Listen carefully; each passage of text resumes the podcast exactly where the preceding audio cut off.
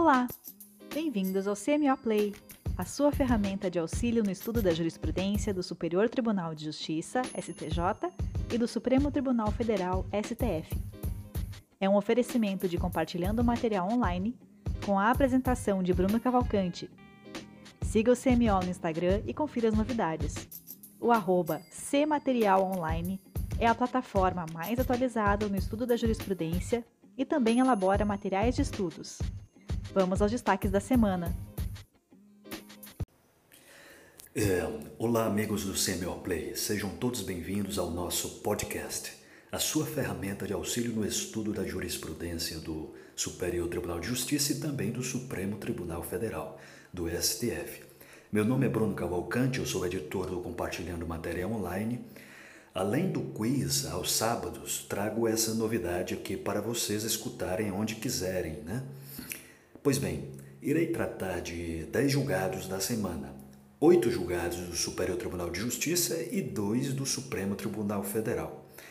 É, iremos iniciar por direito civil, processual civil, penal, processo penal e, por fim, os dois destaques da jurisprudência do Supremo Tribunal Federal. Primeiro, matéria envolvendo direito civil, direito do consumidor e direito empresarial direito civil, porque trata de danos morais, é, direito do consumidor, porque envolve produtos e serviços, e empresarial, por conta de, de falsificação de marca. Né? Então, danos morais gerados à pessoa jurídica por venda de produtos falsificados podem ser presumidos, decidiu assim a terceira turma do STJ. A comercialização de produtos falsificados afeta a identidade construída pelo titular da marca, resultando na mudança de, do público-alvo e desvirtuando as qualidades que o proprietário busca ver atreladas à sua imagem. Por isso, os danos extrapatrimoniais gerados pela comercialização ilícita de produtos e serviços não dependem de prova para que possam ser compensados. Assim foi o entendimento fixado pela terceira turma do STJ, ao reformar um acórdão do Tribunal de Justiça de Santa Catarina que, apesar de ter reconhecido a existência de danos materiais, em um episódio envolvendo venda de produtos falsificados, afastou a condenação das vendedoras ao pagamento dos danos morais por concluir que o uso indevido de uma marca não implicaria necessariamente dano extrapatrimonial à pessoa jurídica titular desse direito. Para o TJ Santa Catarina, a violação à honra e à imagem deveria ser concretamente demonstrada pelo titular. Portanto, o STJ reformou o acórdão do Tribunal de Justiça de Santa Catarina nesse sentido, e o fundamento do ministro relator, Paulo de Tasso Sanseverino, foi enfatizar que a inviolação aos direitos da personalidade também deve ser protegida no caso das empresas, por disposição expressa do artigo 52 do Código Civil razão pela qual os danos patrimoniais, no, no caso como presente, eles são presumidos diante da ocorrência do ilícito. É, o julgado ele não teve o número do recurso especial por tramitar em segredo de justiça. Então, guardam essa danos morais gerados à pessoa jurídica por venda de produtos falsificados podem ser presumidos. Segunda, é, segundo julgado, também tratando de direito civil, mas aqui é, no subtema Direito Família e Sucessões. Parentes colaterais do falecido não precisam integrar a ação que discute existência de união estável. A terceira turma do STJ deu parcial provimento ao recurso de um homem ao retirar do polo passivo da ação de reconhecimento e dissolução de união estável os parentes colaterais da sua suposta companheira, que faleceu Apesar do interesse dos familiares no resultado da ação, é, que também pede a concessão da totalidade dos bens da falecida, o colegiado entendeu que esse não é suficiente para qualificá-los como litisconsórcio passivo necessário, pois no processo a respeito da união estável do suposto casal não há nenhum pedido formulado contra eles. É, o ministro relator também, Paulo de Tasso Sanseverino, lembrou que a terceira turma do STJ definiu que os parentes colaterais, no caso irmãos, tios, sobrinhos, eles são herdeiros de quarta e última classe na ordem, herdando apenas na ausência de descendentes, ascendentes e cônjuge ou companheiro, em virtude da ordem legal do artigo 1829 do Código Civil. É, esse interesse não é direto e imediato, mas apenas reflexo, não qualificando o como litisconsórcio passivo necessário, pois nessa demanda movida contra o espólio não há nenhum pedido contra eles dirigido. Portanto, parentes colaterais do falecido, eles não precisam integrar a ação que discute a existência de união estável, por esses fundamentos elencados pelo ministro relator, ministro Paulo de Tasso Sanseverino. É, o processo também não teve, o, o recurso especial não foi divulgado por tramitar em segredo de justiça. Terceiro, matéria envolvendo direito civil e direito processual civil. É, tratando de ação possessória, é, que consta em capítulo especial de direito do direito civil, no Código Civil, mas também é, em matéria procedimentos especiais no Código de Processo Civil. Em ação possessória, a revelia impede reconhecimento de direito à indenização por benfeitorias. Né? A terceira turma do STJ entendeu que nas ações possessórias, se há revelia do réu, juiz ele não pode determinar a indenização das benfeitorias no imóvel né? O juiz ele não pode determinar a indenização, sob pena de caracterizar julgamento extrapetita, fora do pedido, ante a ausência de pedido indenizatório formulado na contestação ou mesmo em momento posterior. O deferimento do pleito de indenização por benfeitoria pressupõe a necessidade de comprovação da existência delas e da discriminação de forma correta, afirmou assim a ministra relatora Nancy Andrighi o recurso especial é R$ 1.836.846 do Paraná. Beleza? Vamos para o nosso quarto julgado. Direito civil, matéria envolvendo é, direitos autorais e a cobrança de direitos autorais por músicas em TV a cabo não depende da identificação das obras. A terceira turma do STJ condenou uma operadora de TV por assinatura ao pagamento de direitos autorais ao ECAD, que é o Escritório Central de Arrecadação e Distribuição, pela reprodução de obras musicais protegidas na programação. Por unanimidade, o colegiado reformou a conclusão do, da, do Tribunal de Justiça do Rio de Janeiro no sentido de que, para que houvesse a remuneração de direitos autorais, seria necessária a identificação individual das músicas e dos respectivos autores. O relator do recurso, o ministro Marco Aurélio Belize, apontou que o afastamento da cobrança é que dependeria de efetiva demonstração e comprovação de que não houve a comunicação ao público assinante de obra protegida ou de contratação direta de licença para transmissão, o que a propósito deveria ser comunicado previamente pelo próprio autor ao órgão de gestão coletiva. Né? Portanto, a cobrança de direitos autorais por músicas em TV a cabo não depende de identificação das obras. Assim, foi o, recur... o julgamento foi do recurso especial 1.418.695 do Rio de Janeiro. Quinto, é o quinto julgado vai tratar de direito processual civil, né? Para requerer nova expedição de precatório RPV, é, começa na data do cancelamento das requisições. A segunda turma, então, reafirmou a jurisprudência do, do STJ no sentido de que o direito de credor, de o credor pedir a expedição de um novo precatório ou nova requisição de pequeno valor, a RPV começa na data em que houve o cancelamento das requisições cujos valores, embora depositados, não tenham sido levados durante o prazo superior a dois anos. É, com, esse, com esse entendimento, o colegiado reformou parcialmente a acordo do Tribunal Regional da Quinta Região, TRF Quinta Região, segundo o qual não haveria prazo prescricional aplicável a essas novas requisições. Entretanto, apesar de reconhecer a incidência da prescrição dessas hipóteses, a turma negou pedido da União para que a contagem do marco temporal de cinco anos tivesse início na data de depósito dos valores posteriormente não retirados. É, o julgamento foi do recurso especial 1.859.409 do Rio Grande do Norte. Né? Então, o prazo para requerer nova expedição de precatório, ou RPV, começa na data do cancelamento das requisições. Bem, vamos para o nosso sexto julgado. Vai tratar de processual, direito processual penal.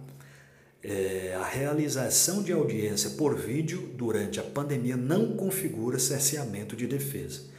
A sexta turma do STJ decidiu, é, entendeu, né, no caso, que no âmbito de processos penais da execução penal, a realização de sessões de julgamento, audiências e perícias por sistema audiovisual durante a pandemia da Covid-19 não configura cerceamento de defesa para o colegiado. O contexto atual de crise sanitária autoriza a adoção dessa medida excepcional. É, o julgamento foi no habeas corpus 590.140 de Minas Gerais. Né? Então, realização de audiência por vídeo durante a pandemia não configura cerceamento de defesa. É, sétimo julgado, também envolvendo direito processual penal.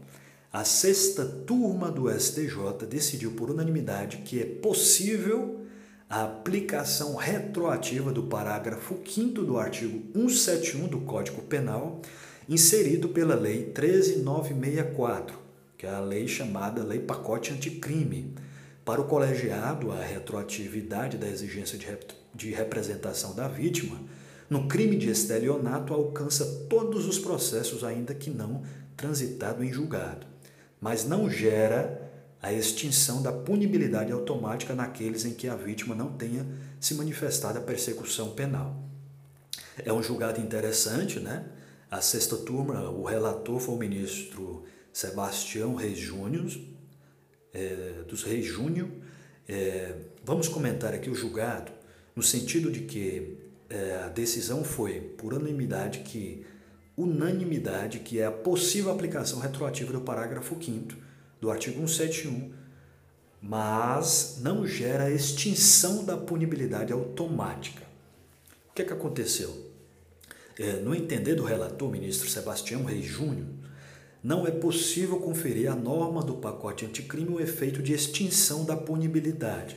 Segundo ele, o legislador, alterar a natureza da ação penal do crime de estelionato de ação penal pública incondicionada para uma ação penal pública condicionada, não pretendeu em nenhum momento criar uma hipótese de abolício crimes. Né?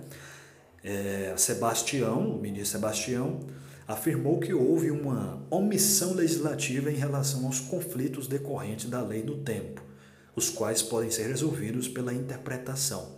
Ele lembrou que a Lei 9.099 de 95, Lei dos Juizados Especiais, em seu artigo 91, disciplinou questão semelhante ao tratado da ação penal nos crimes de menor potencial ofensivo, transformando a ação penal pública incondicionada em pública condicionada à representação, né? com determinação de que o ofendido seja intimado para oferecer representação em 30 dias, sob pena de decadência. Para o relator, é possível essa aplicação da mesma ideia ao caso em julgamento. O Sebastião determinou a aplicação retroativa do parágrafo 5 do artigo 171 do Código Penal, combinado com a aplicação analógica do artigo 91 da Lei dos Juizados Especiais, para que a vítima seja intimada e manifeste o interesse na continuação da persecução penal no prazo de 30 dias sob pena de decadência. Então, é, o ministro resolveu dizer que há uma norma mista, tanto uma norma processual como de natureza penal, material. E assim, decidiu que é possível a aplicação retroativa do parágrafo 5 do artigo 171 do Código Penal, inserido pela Lei 13964, é a Lei do Pacote Anticrime, mas que não gera a extinção da punibilidade automática naqueles em que a vítima não tenha se manifestado a persecução penal. O julgamento foi do habeas corpus 583.837 de Santa Catarina. É, vamos para o oitavo e último julgado do Superior Tribunal de Justiça, envolvendo direito eleitoral. Recursos do fundo partidário não podem ser penhorados nem por dívida de propaganda eleitoral. Então decidiu-se, na ocasião do julgamento, que a regra de penhorabilidade de recursos no fundo partidário prevista no artigo 833, inciso 11 do Código de Processo Civil é válida, mesmo que a dívida tenha sido originada em uma das formas de aplicação expressamente previstas pelo artigo 44 da Lei dos Partidos Políticos, como serviço de propaganda eleitoral. Essa impossibilidade é justificada pela natureza pública dos recursos repassados ao fundo cujo patrimônio é protegido de qualquer constrição judicial. A tese foi fixada pela quarta turma do STJ no julgamento do recurso especial 1.891.644 do Distrito Federal. Agora, pessoal, vamos para os destaques do Supremo Tribunal Federal, os destaques do STF. O primeiro destaque, é, os dois destaques vão tratar da área criminal, penal e processual penal. O primeiro destaque vai dizer que a segunda turma né, reconheceu a impossibilidade de prisão preventiva sem requerimento do Ministério Público ou da Polícia Judiciária. É, a segunda turma do Supremo Tribunal Federal, em julgamento unânime, concedeu de ofício o habeas corpus 188.888 proveniente de Minas Gerais, de relatoria do ministro Celso de Mello. Em seu voto, o ministro deixou assentado que qualquer pessoa presa em flagrante tem direito público subjetivo à realização sem demora da audiência de custódia, que pode ser efetivada em situações excepcionais mediante utilização do sistema de videoconferência sob pena de não substituir a prisão em flagrante. O ministro Celso de Mello também firmou o entendimento em seu voto de que o magistrado competente não pode converter ex ofício de ofício a prisão em flagrante em prisão preventiva, no contexto da audiência de custódia, pois essa medida de conversão depende necessariamente de representação da autoridade policial ou de requerimento do Ministério Público. Aqui eu trago uma observação de que esse tema será ainda muito discutido na doutrina e também na jurisprudência. Né? No material que nós fizemos do pacote anticrime há essa polêmica. Recentemente, há, algumas, há poucas semanas também, a sexta turma do STJ decidiu que em situações excepcionais é possível a conversão da prisão em flagrante em prisão preventiva. É, o fundamento é com base no artigo 282, 282, parágrafo 5 do Código de Processo Penal. A decisão foi no habeas corpus 583, 995 de relatoria do ministro Rogério Schietti Cruz. Né? Então fica aí essa discussão. A sexta turma do Superior Tribunal de Justiça entende que é possível a conversão da prisão em flagrante em prisão preventiva, observando aí o artigo 282, parágrafo 5 do Código de Processo Penal, já a segunda turma do Supremo Tribunal Federal de relatoria nesse julgado aí do habeas corpus proveniente de Minas Gerais, 188.888, no voto do ministro Celso de Mello, decano, e aí eu faço minha homenagem à, à sua última semana, né? Está de despedida. É, o ministro, nesse voto garantista, decidiu que a regra é de que o magistrado competente não pode converter de ofício a prisão em flagrante em prisão preventiva. Eu acredito que esse tema ainda será levado ao plenário para decidir se realmente é válido né, a, a modificação do artigo 282, parágrafo 5 do, do Código de Processo Penal, modificado pelo pacote anticrime, se é uma exceção à regra da não decretação de ofício da prisão preventiva ou se poderá ser convalidada. O décimo e último julgado é de processo penal também na ação declaratória de constitucionalidade número 35. O Supremo Tribunal Federal confirmou a constitucionalidade da pena a motorista que foge do local de acidente. aquela norma prevista do artigo 315 do Código de Trânsito Brasileiro. O direito ao silêncio e a garantia de não autoincriminação não conferem direito à fuga do local do acidente pelo motorista que nele se envolveu. Sua permanência no lugar não significa confissão de autoria delitiva ou responsabilização, mas apenas garante sua devida identificação conforme dispõe o Código de Trânsito Brasileiro. Com esse entendimento, o plenário virtual do Supremo Tribunal Federal julgou procedente a ação declaratória de constitucionalidade número 35 ajuizada pela Procuradoria-Geral da República, em referência ao tipo penal descrito no artigo 305 do Código de Trânsito Brasileiro, né? que é a Lei 9.503 de 97. Então, o Supremo confirmou a constitucionalidade da pena prevista ali no artigo 305 do Código de Trânsito Brasileiro. É isso aí, pessoal. Bem, amigos, espero que tenham gostado dos destaques da semana do STJ e do STF. Quero fazer um agradecimento especial à querida amiga Edilvane dos Santos, que é procuradora da Fazenda Nacional no Rio Grande do Sul e colaborou com a apresentação e o incentivo deste podcast. Abraço, bons estudos e até a próxima semana.